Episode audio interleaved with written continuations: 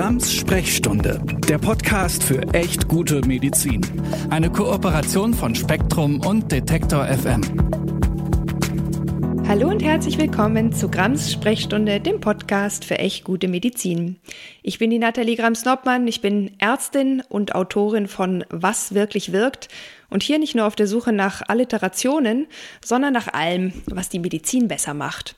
Aber bevor wir damit anfangen, muss ich noch mal mein kleines Werbesprüchlein sagen. Falls ihr es noch nicht getan habt, abonniert, teilt und empfehlt diesen Podcast sehr gerne weiter und hinterlasst mir gern ein paar Sternchen oder Bewertungen auf den üblichen Podcast-Plattformen.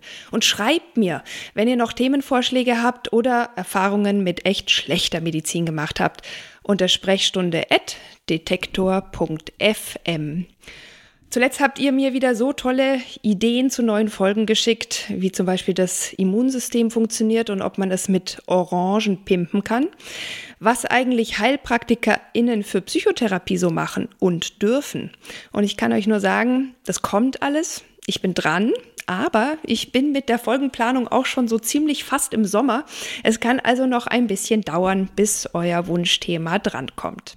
Und heute kommt eigentlich erstmal ein Wunschthema von mir.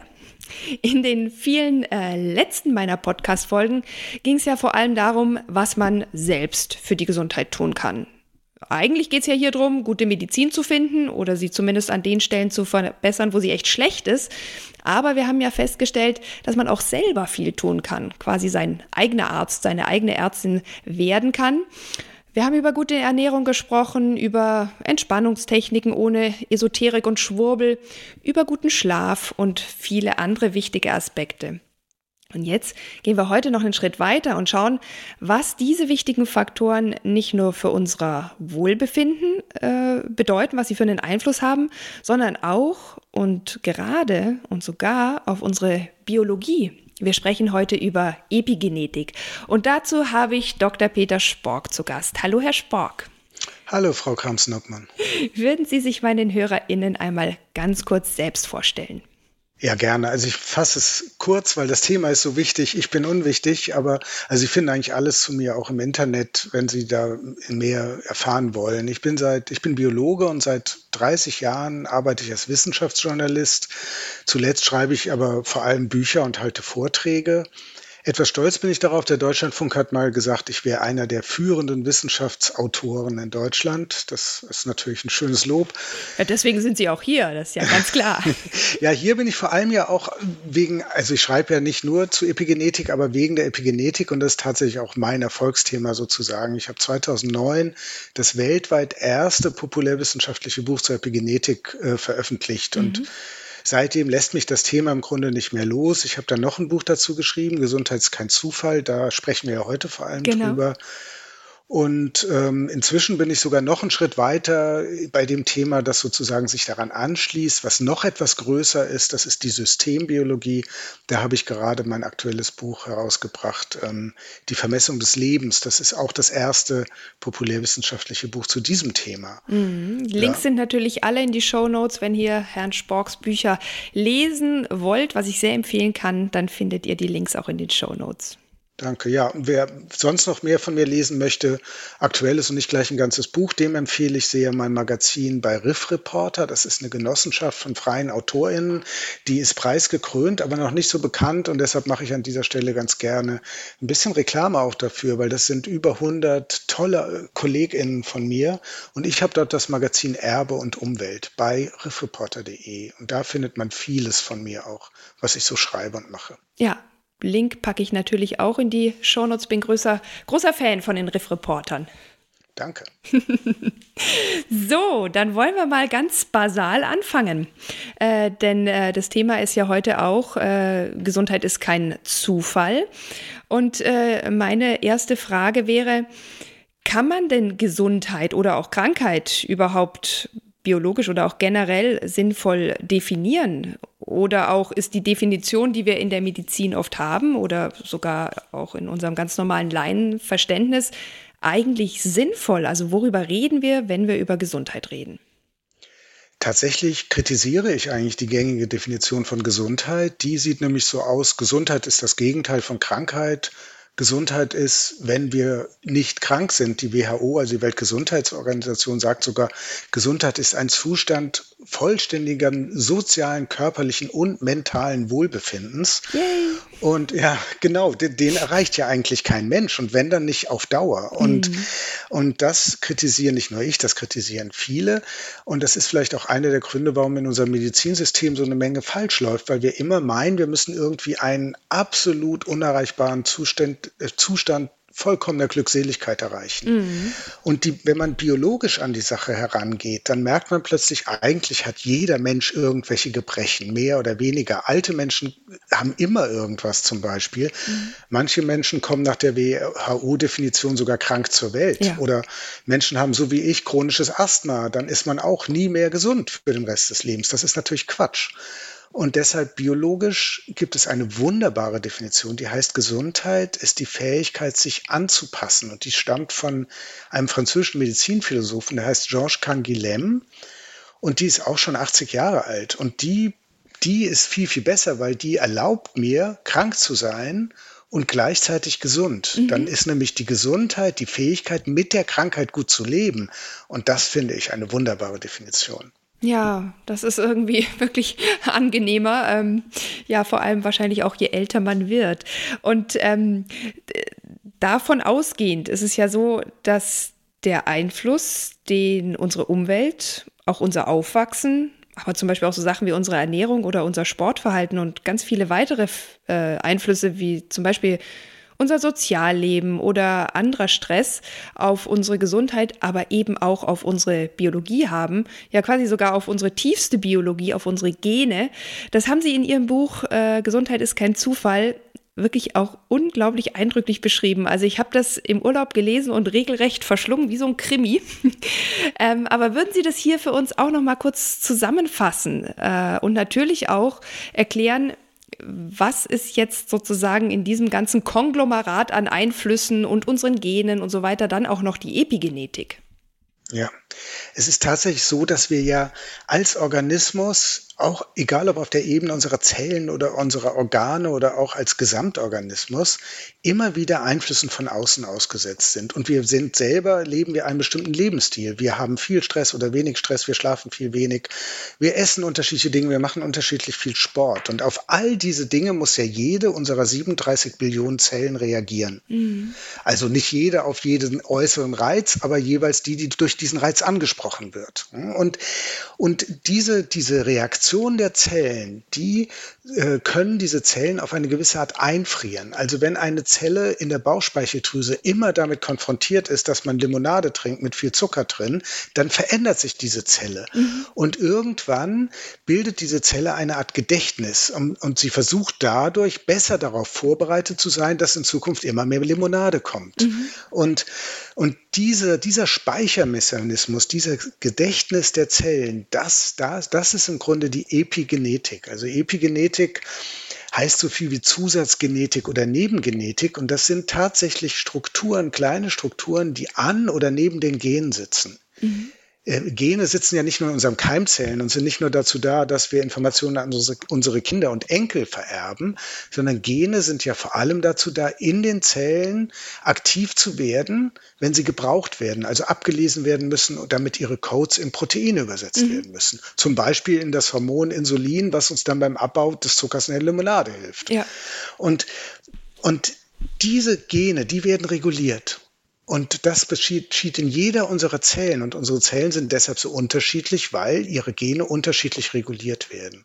Und die Schalter und Dimmer, die an und neben den Genen sitzen, für die sozusagen diese Epigenetik, diese Nebengenetik zuständig ist, die beeinflussen, welches Gen unter welchen Bedingungen, zu welcher Zeit, auch in welchem Alter, also ähm, aktiv ist. Mhm. Und, und das ist natürlich wahnsinnig komplex, denn wir haben ein Genom, das ist im Grunde in allen Zellen gleich, unsere Genetik, aber wir haben Tausende, vielleicht Hunderttausende, vielleicht sogar Milliarden Epigenome. Mhm. Weil jede Zelle ihre eigene Vergangenheit hat und damit auch ihre eigene, ihr eigenes Gedächtnis und ihre eigene Zukunft.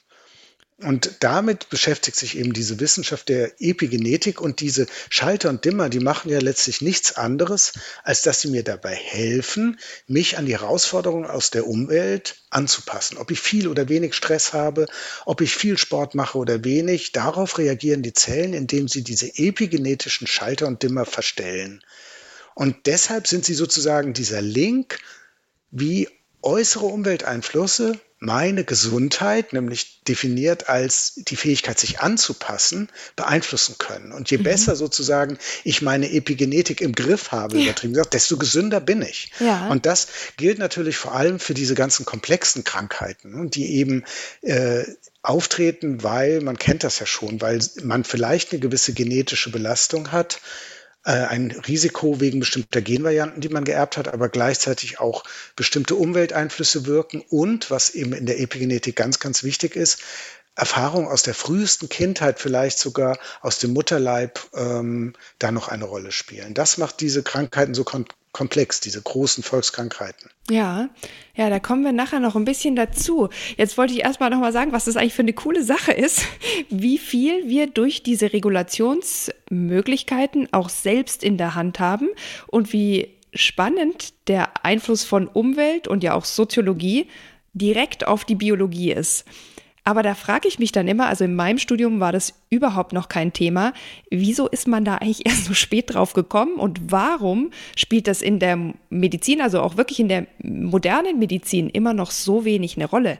Äh, Sie sagen in Ihrem Buch und auch in einigen Ihrer Texte, das ist doch quasi eine Revolution und der müsste, also eine Revolution an Wissen über, wie unser Körper funktioniert, wie Gesundheit ähm, entstehen kann, wie Krankheit reguliert wird und gleichzeitig aber natürlich auch eine Revolution müsste daraus folgen, wie wir in der Medizin damit umgehen und das ist meines Wissens bisher ausgeblieben. Ja, tatsächlich. Es ist insofern eine Revolution, als dass man diese Prozesse halt jetzt messen kann, dass man das biologische Substrat hat für diese Dinge, dass Erbe und Umwelt miteinander interagieren, dass sie im Grunde eins sind, dass alles, was wir vor uns sehen, wenn wir so in den Spiegel gucken, ein Produkt aus diesen beiden Dingen ist und dass man das gar nicht trennen kann, was ist jetzt genetisch, was ist umweltbedingt. Mhm. Das wusste man ja in Wahrheit schon länger.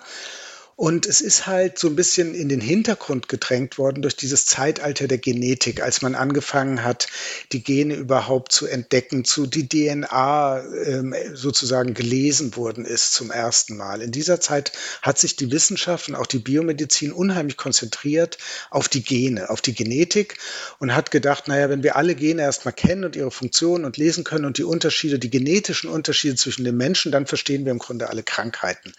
Und da hat man halt völlig vergessen, dass die Gene natürlich nur, das, das Magazin Nature hat es mal so genannt, nur die eine Hand sind, die wir sozusagen befreit haben. Die Hände sind beide hinterm Rücken gefesselt und die eine Hand haben wir befreit und wir haben die andere Hand, nämlich die Genregulation, völlig vergessen. Und dadurch haben wir praktisch alle Krankheiten so behandelt, als wären es monogene Erbleiden, wo das ja tatsächlich so ist. Wenn man das falsche Gen geerbt hat, dann ist man krank. Aber bei den komplexen Krankheiten ist es ja völlig anders. Da sind Tausende, vielleicht 5.000, 6.000 Genvarianten betroffen und die werden durch mindestens genauso viele Umwelteinflüsse und noch die Erfahrung aus der Vergangenheit in ihrer Regulation beeinflusst.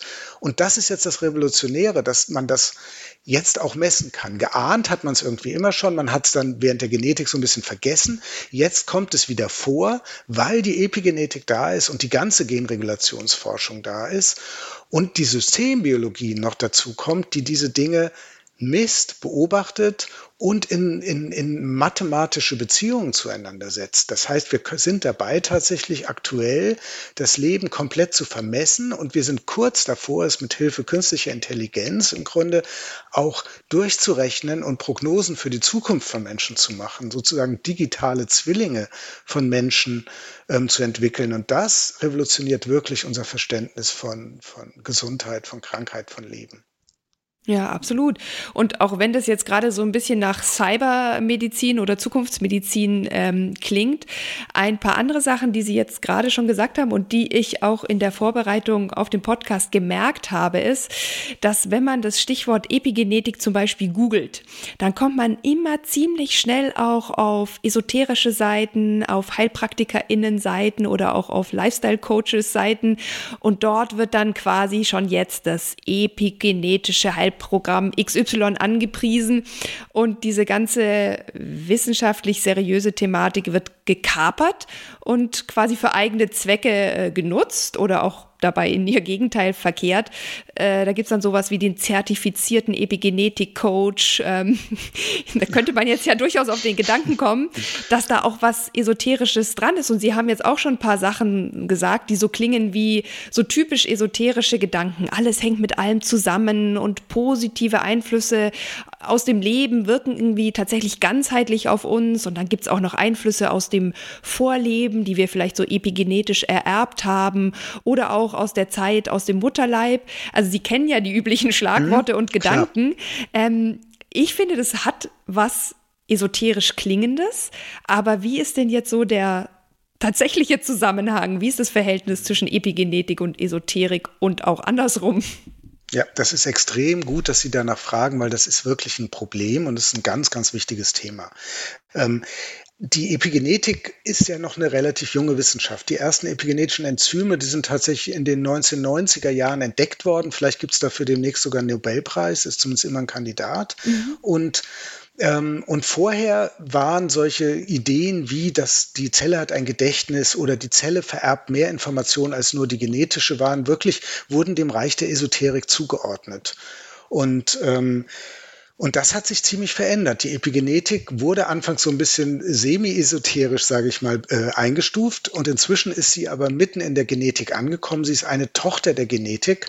Und äh, jede, jeder Genetiker, jede Genetikerin nimmt die Epigenetik ernst und macht inzwischen auch epigenetische Forschung. Das gehört im Grunde untrennbar zusammen was die heutigen so e-, EsoterikerInnen machen und, und solche Pseudo-Coaches, möchte ich sie mal nennen, Pseudo-WissenschaftlerInnen, die bauen die Epigenetik als eine Art Antigenetik auf und sagen hier, das ist das Gegenstück zur Genetik. Hier könnt ihr zeigen, es ist nicht alles genetisch fixiert, sondern es gibt etwas ganz anderes und das ist viel, viel wichtiger. Ihr könnt mit dem Geist Krebs heilen, ihr könnt allen Unfug äh, kann man sich dann ja ausdenken äh, und kann einfach sagen, ja, dafür sind zwar nicht die Gene zuständig, aber die Epigenetik kann das. Und das ist natürlich totaler Unfug. Und, ähm, und dann gibt es natürlich diesen Grenzbereich. Äh, zum Beispiel, natürlich kann man in epigenetischen Studien messen, dass bestimmte Ernährungsarten die Epigenetik positiv beeinflussen von Zellen oder dass Schlaf, ausreichender Schlaf eine positive Wirkung hat. Es gibt sogar Studien, die zeigen, dass Psychotherapien, die erfolgreich sind, die Epigenetik an bestimmten Stellen gezielt in eine bestimmte Richtung verändern. Das heißt, das ist ja das Revolutionäre, das Tolle an der Epigenetik. Sie haben Biomarker inzwischen, also Messgrößen wie ein Fieberthermometer, das Fieber misst, ähm, können Sie mit Hilfe der Messung der Epigenetik heute messen, ob eine Therapie erfolgreich ist oder nicht. Und ob ein Lebensstilfaktor wie Meditation, Schlaf, Ernährungsänderungen, äh, Sport, ganz wichtig, es gibt viele Studien zu, wie diese Sachen die Epigenetik zum Guten verändern. Und das wird aber jetzt gekapert, weil diese Studien sind natürlich sehr teuer. Und jetzt gibt es irgendwelche selbsternannten Coaches, die sagen, ja, man hat ja gezeigt, dass äh, bestimmter Sport die Epigenetik verändert und ich mache jetzt ein Programm und irgendein Sportprogramm mit euch und die Epigenetik zeigt ja, das funktioniert. Und das ist natürlich totaler Quatsch, weil dann müsste man ja erst mit Hilfe der evidenzbasierten Medizin beweisen, dass diese spezielle Methode auch epigenetisch wirkt. Mhm. Und das ist sehr, sehr teuer und das ist in noch keinem Fall bisher gemacht worden. Aber ich kann mir gut vorstellen, dass so in zehn Jahren vielleicht tatsächlich auch evidenzbasierte epigenetische Behandlungsmethoden gibt, die also auf der Messung epigenetischer Biomarker basieren und das auf einer gewissen Evidenz tun, so wie tatsächlich bisher schon für gewisse psychotherapeutische Ansätze, wo das tatsächlich schon gezeigt worden ist. Ja, das haben Sie in Ihrem Buch auch beschrieben. Das fand ich so unglaublich toll, weil die Psychologie ist ja, ich sag mal in Anführungsstrichen, eher so eine weiche Wissenschaft und plötzlich hat man harte biologische Marker. Ist natürlich tatsächlich, ich sag's nochmal, irgendwie so eine Revolution. Ähm, äh, toll, das zu sehen und gerade deswegen sollte es eben nicht gekapert werden. Jetzt gibt es noch eine andere Sache, die mir aufgefallen ist bei der Lektüre und bei der Vorbereitung. Ich fange mal so an. Sie schreiben in Ihrem Buch, Gesundheit ist die Anpassungsfähigkeit von Körper und Geist in eine sich stets wandelnde, nicht selten bedrohliche und angriffslustige Umwelt. Sie ist die Gabe, positiv auf Belastungen zu reagieren und damit für zukünftige Herausforderungen besser gewappnet zu sein. Sie haben das ja vorher auch schon mal verkürzt so gesagt, aber ich fand diesen Satz so schön. Sie sagen nämlich weiter im Buch, sie ist ein Prozess, ein Kontinuum. Gesundheit ist die aktive Leistung eines Organismus. Wir dürfen täglich neu um sie kämpfen. Und ich finde, diese Aussage klingt zum einen total toll, weil sie natürlich einem eine große Selbstwirksamkeit zuschreibt. Zum anderen, und das haben Sie vorher auch schon kurz angesprochen, könnte dadurch ja auch so eine Art Schuldzuweisung erfolgen. Also krank ist oder wird, wer sich nur nicht gut genug um seine Epigenetik gekümmert hat, wer nicht aktiv genug war. Und das wäre ja echt eine arge Bürde für all diejenigen Menschen, die mit weniger Glück leben müssen, die vielleicht mit einer Erbkrankheit auf die Welt gekommen sind, die eine chronische Erkrankung haben. Und natürlich ist es auch, wie ist es, äh, natürlich ist auch die Frage, wie ist es für all diejenigen, die natürlicherweise älter werden und dann diese aktive äh, Regulation vielleicht einfach nicht mehr so leisten können. Ist das da, ist Epigenetik dann unfair?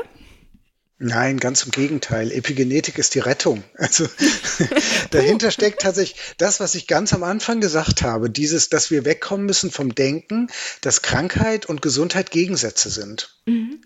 Äh, wir sind nicht dann gesund, wenn wir nicht krank sind. Und in dem Moment, weil mein Buch heißt ja auch Gesundheit ist kein Zufall. Das heißt noch lange nicht, dass Krankheit kein Zufall ist. Mhm. Krankheit, Krebs zum Beispiel, kann natürlich immer zufällig auftreten. Tod kann immer kommen. Ich kann auf, über die Straße gehen, von einem Bus überfahren werden. Also zufällige Ereignisse, die praktisch in Richtung Krankheit und Tod und Schwäche führen, die gibt es natürlich permanent. Und deshalb brauche ich mir auch keine Vorwürfe machen, wenn ich krank werde, nach dem Motto, oh, da habe ich wohl nicht gesund genug gelebt. Mhm die, wir verwechseln oft Zufall und Wahrscheinlichkeit. Im, Im, Lotto, wenn ich da gewinne, ist das ja auch zufällig, aber es ist extrem unwahrscheinlich. Mhm. Und durch diese Gesundheit, dadurch, dass ich diesen Prozess der Anpassung aktiv gestalte, beeinflusse ich vielleicht nicht den Zufall des Auftretens der Krankheit, aber die Wahrscheinlichkeit, mit der es auftritt. Mhm. Und das ist der, der Hintergedanke dabei. Und jetzt kann ich plötzlich sehen, ich bin zum Beispiel mit einer Erbkrankheit geboren.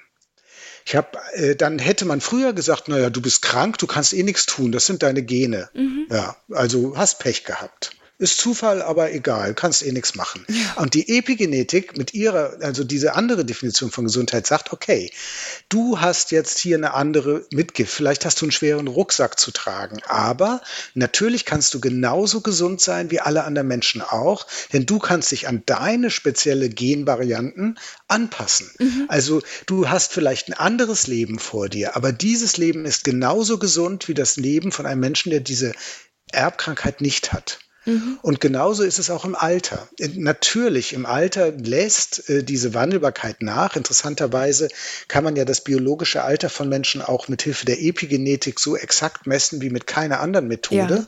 Das ist die berühmte Horvathsche Uhr, die epigenetische Uhr, die gibt es seit ein paar Jahren. Äh, und weil vielleicht Altern sogar ein epigenetisches Programm ist. Mhm. Und jetzt weiß man ja, dass gerade die alten Menschen, die trotz ihrer Gebrechen eine positive Lebenseinstellung haben und weiter dabei sind, das anzunehmen, was sie können und was sie nicht können und mit dem, was sie können, praktisch positiv umgehen, mhm. dass diese Menschen auch die sind, die die höchste Lebenserwartung durchschnittlich haben. Und das ist genau das. Diese Menschen sind, nehmen sozusagen ihr Alter an und passen sich weiter daran an. Und, und das, ist, das ist sozusagen das Positive, wenn man Gesundheit so betrachtet. Und äh, wenn man auch weiß, es ist nicht alles Schicksal, es ist nicht alles Genetik, es ist nicht alles, ach ja, jetzt bin ich halt alt, jetzt kann ich eh nichts mehr tun. Mhm. Oder ach ja, jetzt habe ich halt eine chronische Krankheit oder ach ja, ich habe Krebs. Ähm, sondern es versteckt sich daran, okay, ich werde vielleicht nie mehr gesund, ich werde vielleicht diesen Krebs auch nicht los. Dieser Krebs ist schrecklich, fürchterlich, er wird mir Schmerzen machen. Mhm. Aber das heißt noch lange nicht, dass ich nicht irgendwie trotzdem irgendetwas tun kann. Ja. Und, und darum geht es ja letztlich nur. Ja, das ist so ein bisschen so, man hat ja immer so nach diesen Altersgenen gesucht, die besonders langlebige Menschen irgendwie haben sollen. Die hat man ja nie gefunden, aber es gibt sowas wie eine Alters, äh, Altersepigenetik, kann man das so sagen? Oder vielleicht auch Krankheitsepigenetik, die einem dann eher Chancen bietet, als einen aufgeben lässt. Genau, also das begegnet einem tatsächlich immer wieder, wenn Sie sich komplexe Merkmale anschauen. Also äh, das Altern ist ja eins der komplexesten Merkmale sozusagen, die wir kennen. Und die Lebenserwartung in dem Fall. Aber auch sowas wie äh, Risiko zu Depressionen oder zu Übergewicht oder zu Diabetes.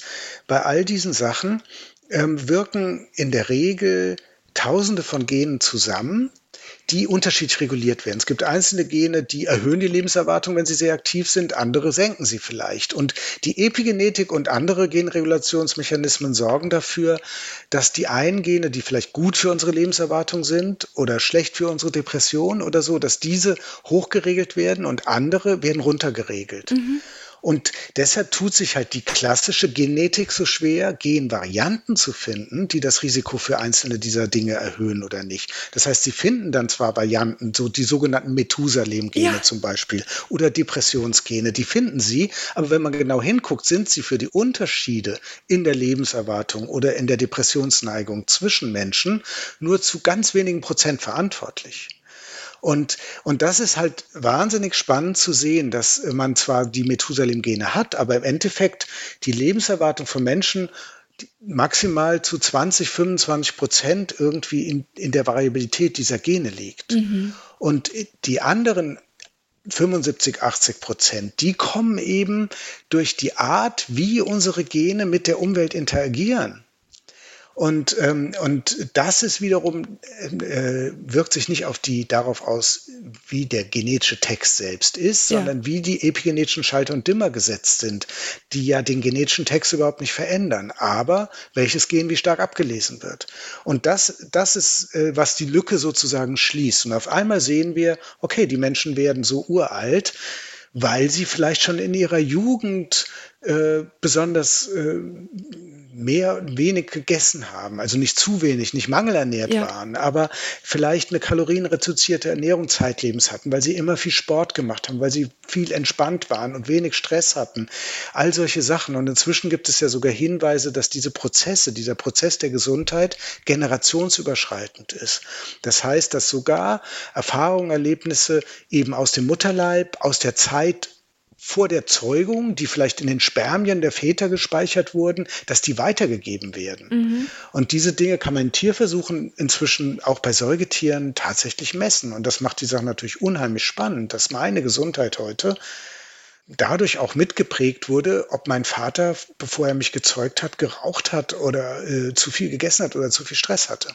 Ich finde das einerseits total spannend, mir macht das andererseits immer so ein bisschen Stress und ähm, ich denke mal so, meine Güte, dann müssten wir quasi uns alle perfekt ernähren, perfekt Sport machen und Nein. leben, damit wir nicht schlimme Dinge weitergeben. Aber es ist ja zum Beispiel so, dass das Leben halt nicht stressfrei ist und ein gewisser Stress ist ja auch aktivierend und motivierend und irgendwie genau. auch weiterbringend. Ähm, also es geht da schon auch nicht um Perfektion, sondern um ein gesundes Mittelmaß, sage ich mal. Ja, also als, als Biologe muss ich ganz klar sagen, wir als Art wären ja schon längst ausgestorben, wenn wir so empfindlich wären. Mhm. Also es ist irgendwie wie so eine Autobahn, die sehr breit ist und unheimlich viel an Stress, an Fehlernährung, an ähm, zu viel oder zu wenig Bewegung und so weiter zulässt. Und entscheidend ist eigentlich nur, dass man vielleicht guckt, dass man äh, nicht über die Leitplanken hinweggeht rechts ja. und links. Und das sind wirklich die ganz, ganz Extreme. Also Stress in der Schwangerschaft zum Beispiel, das können Sie ja heute alles messen dank der Epigenetik. Der wirkt sich, wenn es nicht zu viel ist, sogar eher positiv auf den Nachwuchs aus. Und wenn es aber echte Traumatisierungen sind, mehrfache Gewalterfahrungen mhm. von den Schwangeren, dann können Sie das mitunter sogar noch zwei Generationen später messen. Weil, also insofern, ähm, geht es hier tatsächlich um eine Anpassung der Evolution an Extremsituationen. Und niemand von uns muss Angst haben, wenn er einmal eine, eine, eine, ähm, eine Zigarette Pizza. geraucht hat oder eine, eine, Tüte Kartoffelchips zu viel, dass dann seine Kinder zeitlebens krank sein werden. Mhm. Es ist genau umgekehrt. Die Epigenetik zeigt uns ja auch, dass diese Dinge alle überschreibbar sind. Epigenetische Schalter und Dimmer sind ja dazu da, sich auf, auf Umweltveränderungen zu reagieren und äh, diesen Prozess in eine bestimmte Richtung zu steuern. Mhm. Und das gibt mir die Chance, der ganzen Gesellschaft die Chance, dass sie, äh, dass Prävention unheimlich wichtig wird. Ja. Aus, aus dem Auge der Epigenetik ist Prävention einfach ein ganz, ganz, ganz großes Geschenk an die Menschheit, weil weil man sieht, wenn ich früh im Leben bei Menschen die, äh, gewisse Dinge sie präge in die richtige Richtung, dann zahlt sich das vielleicht noch über Generationen später aus. Und wenn es nicht so gut mal im Einzelfall wird, ist, ist, macht es auch nichts, weil es kann überschrieben werden. Das sind dann mhm. eben die Menschen, die so ein bisschen schweren Rucksack zu tragen haben. Die müssen dann vielleicht mehr tun, aber sie können etwas tun. Und das ist immer noch besser als diese alte Schicksalssicht, genetisch fixierte Sicht, die gesagt hat, naja, du kannst eh nichts tun, du hast das falsche Gen geerbt. Ja, ja, ja. ja. Oh, ich verstehe. Ja, das ist auch, glaube ich, das, was ich so spannend fand an der, an der Lektüre von Ihrem Buch, aber auch an unserem Gespräch äh, jetzt spannend finde zu erfahren, dass sowohl Krankheitsanfälligkeit als auch Persönlichkeit nicht nur eine Frage von irgendwie geerbten Genen ist, sondern dass es diese epigenetische Prägbarkeit gibt, dass also Zufall und pures Glück weniger eine Rolle spielen. Dass wir unsere Gesundheit gestalten können und vielleicht sogar noch viel weitergehend gestalten können, als wir es bisher gedacht haben. Das macht einen irgendwie, finde ich, innerlich flexibler. Und ich finde es auch einfach persönlich total spannend, aber auch für die Medizin total spannend. Jetzt könnte ich mir aber vorstellen, dass es für Menschen, die das heute zum ersten Mal gehört haben, irgendwie so ein bisschen ja too much ist. Gibt es da noch irgendwas, was Sie vielleicht mit auf den Weg geben wollen? Erster Teil meiner, meiner letzten Frage, weil wir müssen langsam schon ans Ende denken. Und der zweite Teil wäre, jetzt bin ich ja auch Ärztin und habe so das Gefühl, bei meinen KollegInnen ist das alles noch nicht so angekommen oder ich täusche mich da, aber würde mir wünschen, dass es noch präsenter wäre. Was würden Sie auch FachkollegInnen mit auf den Weg geben wollen? Machen wir erstmal die, die äh, ZuhörerInnen und dann die Fachkolleginnen. Ja, also für die ZuhörerInnen ist es die Botschaft eigentlich, sie wissen ja im Grunde, was ein gesunder Lebensstil ist. Das ist ja eigentlich, da gibt es ja so viele Studien zu und die Epigenetik kann dazu relativ wenig beitragen. Die, also sie kann es noch besser messen. Aber das Entscheidende ist ja für sie, finden sie Dinge, überfordern Sie sich nicht und finden Sie Dinge, die Sie in Ihren Alltag einbauen können. Also das ganz berühmte Treppe statt Fahrstuhl. Mhm. Oder ähm, weil es benutzt Ihnen gar nichts, wenn Sie zwei Wochen zum, Wochen zum Wellnessurlaub nach Sri Lanka fliegen und da alles richtig machen und dann nach Hause kommen in Ihren Alltag zurück und dann machen Sie wieder alles falsch. Dann haben diese zwei Wochen Ihnen gar nichts gebracht. Sie müssen etwas finden, sozusagen diesen Wellnessurlaub in ihr, in ihren Alltag integrieren. Irgendwie kleine Sachen. Ist gar nicht so wichtig, wie viel es ist. Entscheidend ist, dass sie es täglich oder zumindest viermal in der Woche machen. Also auf Dessert verzichten oder weniger Alkohol trinken. Und also irgendwie kleine Schritte, weil die werden dazu beitragen, dass sich ihre Zellen peu à peu umprogrammieren. Mhm. Während so kurze radikale Maßnahmen nur zu dem berühmten Jojo-Effekt jetzt beim Abnehmen führen. Also das ist, also überfordern Sie sich nicht. Und dass Sie wissen grundsätzlich schon, was gut für Sie ist. Aber verlassen Sie sich nicht immer auf Ihre Intuition, weil die stammt aus der Steinzeit. Ne? Also schon ein bisschen auch auf das medizinische Wissen. Ne? Also auch die, was Ihnen Frau Krams-Notmann zum Beispiel so vermittelt und so. Also das, aber wie gesagt, das wäre das, was ich den, den Ihren ZuhörerInnen mitgeben würde, weil äh, sie haben unter Umständen relativ weiten Weg vor sich und mhm. den, den zu bewältigen erfordert viel Ausdauer. Ja. Je ja. nachdem, wie eben ihre Kindheit war. Und seien Sie nicht neidisch auf den Nachbarn oder die Nachbarin, bei denen das alles ganz leicht ist, weil die haben eine andere frühkindliche Prägung vielleicht. Es ist dann nicht die Genetik, weil dann wäre es ja Schicksal, sondern eine andere Prägung. Und sie können etwas tun, es fällt ihnen nur schwerer vielleicht als anderen. Und genau da sind wir schon bei den FachkollegInnen. Weil genau das ist, glaube ich, etwas, was in der Medizin im Moment zu kurz kommt, dass sie Menschen nicht individualisiert genug, nicht präzise genug anschauen und dass sie, dass sie sozusagen immer nur alles zu linear, zu monokausal und zu sehr über einen Leisten geschert betrachten. Mhm. Und äh, komplexe Leiden können halt sehr, sehr viele verschiedene Ursachen haben, beziehungsweise sie haben selten nur eine Ursache, sondern sie haben ganz, ganz viele und es ist ein hochkomplexes, systemisches Netz von Beziehungen, das da zusammenwirkt und irgendwie dazu führt, dass dieses System Mensch aus dem Gleichgewicht geraten ist. Und wenn, wenn die Medizin lernt, das als solches zu betrachten, das ist eher dieser systembiologische Blick, über den ich in meinem neuesten Buch schreibe. Wenn die Medizin gelernt hat, das zu, zu sehen und auszuwerten, dann kann sie auch sehen, okay, ich habe zwei Patienten vor mir, die eine, sie sind, haben im Grunde die gleichen Messwerte, aber sie haben eine völlig andere Vergangenheit, also muss ich sie auch völlig unterschiedlich behandeln. Also das, das überhaupt mal als Denken, Denken zuzulassen. Ja. Das wäre Grunde meine genommen, Bitte. Ja, ist eine tolle Bitte und gefällt mir natürlich als Ex-Homöopathin sehr gut, weil darin natürlich wieder dieser ganzheitliche Gedanke und Blick steckt, den ich immer so gerne in der evidenzbasierten Medizin noch mehr betont haben möchte. Theoretisch ist der natürlich die Grundlage der evidenzbasierten Medizin, aber praktisch kommt es halt im medizinischen Alltag oft zu kurz und ich denke auch immer noch, dass das der Grund ist, warum viele Menschen sich dann auch von der Medizin abwenden und zu den vermeintlichen Alternativen abwandern weil da dieser Blick eben größer und breiter ist und man sich einfach auch in seiner Individualität, in seiner Vorgeschichte, vielleicht auch in seiner Vorprägung äh, besser gesehen fühlt. Insofern ist es für mich ein toller Abschluss, weil sich damit so ein Kreis schließt, aber halt jetzt hin zu Wissen und Evidenz und ohne Geschwurbel. Wenn ich dazu nur eine Sache ganz schnell sagen darf, dieser Begriff der Ganzheitlichkeit ist, glaube ich, ganz, ganz wichtig. Also äh, die Epigenetik zeigt uns, dass äh, Biomedizin und Gesundheit etwas Ganzheitliches ist. Mhm. Und, und die Systembiologie, die dann da, darauf aufbaut und nicht nur Epigenetik, sondern viel, viel mehr im, im, im Organismus auswertet, die wird dann tatsächlich vielleicht die erste Wissenschaft sein, der es gelingt, ähm, unseren Körper wirklich ganzheitlich auf der Basis von Wissenschaft zu begreifen. Und darauf freue ich mich schon riesig. Ja, ich auch, weil ich denke, das gibt auch Ärztinnen nochmal eine ganz neue Aufgabe, tatsächlich da auch zum Begleiter, zur Begleiterin zu werden. Also ich denke, die Medizin schafft sich dadurch nicht ab, sondern wird einfach nur besser und das ist ja auch das Ziel von diesem Podcast. Klasse, das ist ein tolles Schlusswort. Ja, ich, ich würde auch sagen, wir sind ein bisschen über der Zeit, aber ich hoffe, ihr nehmt uns das nicht übel, weil ähm, ich fand es selber so spannend. Ich musste das jetzt auch noch bis zum Ende hören. Und ähm, wenn ihr jetzt irgendwie sagt, okay, habe ich verstanden, wie geht denn das mit der gesunden Ernährung? Hört in meine Ernährungsfolge rein. Wie geht es mit dem guten Schlafen? Hört in die Schlaffolge rein.